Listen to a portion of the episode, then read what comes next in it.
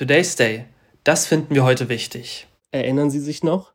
Stundenlang hielten wir uns in Bistros oder Kneipen auf, konnten kaum erkennen, wer da am Tisch gegenüber saß, zündeten uns zum Getränk unserer Wahl eine Kippe nach der nächsten an. Im Anschluss an das gesellige Beisammensein heftiges Husten in der Nacht und am nächsten Morgen. Die Klamotten, vom Vortag ein Fall für die Waschmaschine, da half kein Lüften mehr. Normal. Genau wie die gemeinsame Fahrt im Ford Fiesta nach Hannover. Vier Leute im Fahrzeug, drei rauchten unentwegt. Die Folgen für Bekleidungsstücke und Gesundheit waren die gleichen. Das Auto stank, die Scheiben musste man regelmäßig reinigen, dem Dachhimmel war in manchen Fällen kaum mehr zu helfen. Raucherkarre eben. Und extra Husten gab es dazu. Die Idee, sie war eine wirklich gute. Ein teilweises Rauchverbot im Auto. Fahren Schwangere und Minderjährige mit, so die Idee des Gesundheitsministers Lauterbach, sollte Rauchen im Fahrzeug verboten sein. Was ohne zusätzlichen Beleg offensichtlich sinnvoll erscheint, hatten unterschiedliche Studien belegt.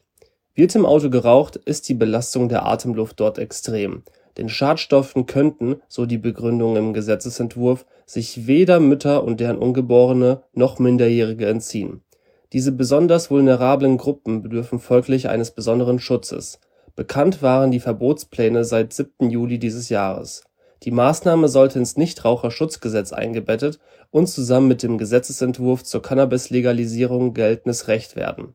Nicht mehr erlaubt sollte das Rauchen von Tabakprodukten, E-Zigaretten, erhitzten Tabakprodukten und auch Cannabis sein.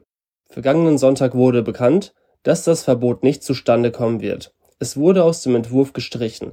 Das teilte der Drogenbeauftragte der Bundesregierung Burkhard Blinert von der SPD dem Redaktionsnetzwerk Deutschland mit Verantwortlich dafür der Koalitionspartner FDP, dessen Position „ Das Gesetz beschneide die Freiheitsrechte übermäßig “, eine Sichtweise, die Binet nicht teilt. Dass Rauch gesundheitlich schädlich ist und zu Krankheiten führt, ist seit vielen Jahrzehnten bekannt.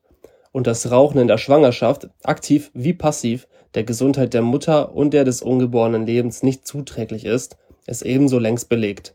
Und welche Möglichkeiten haben Kinder und Jugendliche Sie befinden sich inmitten ihrer körperlichen und geistigen Entwicklung.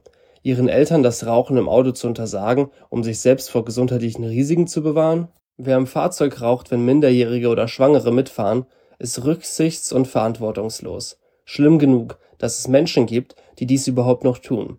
Ein Gesetz zu beschließen, das jene schützt, die sich in einer solchen Situation nicht selbst vor Schaden bewahren, sich ihr nicht entziehen können, wäre mehr als sinnvoll gewesen. Auch die FDP sollte wissen dass auch unsere persönliche Freiheit an Grenzen stößt. Today's Day, ein Projekt von netkiosk.digital.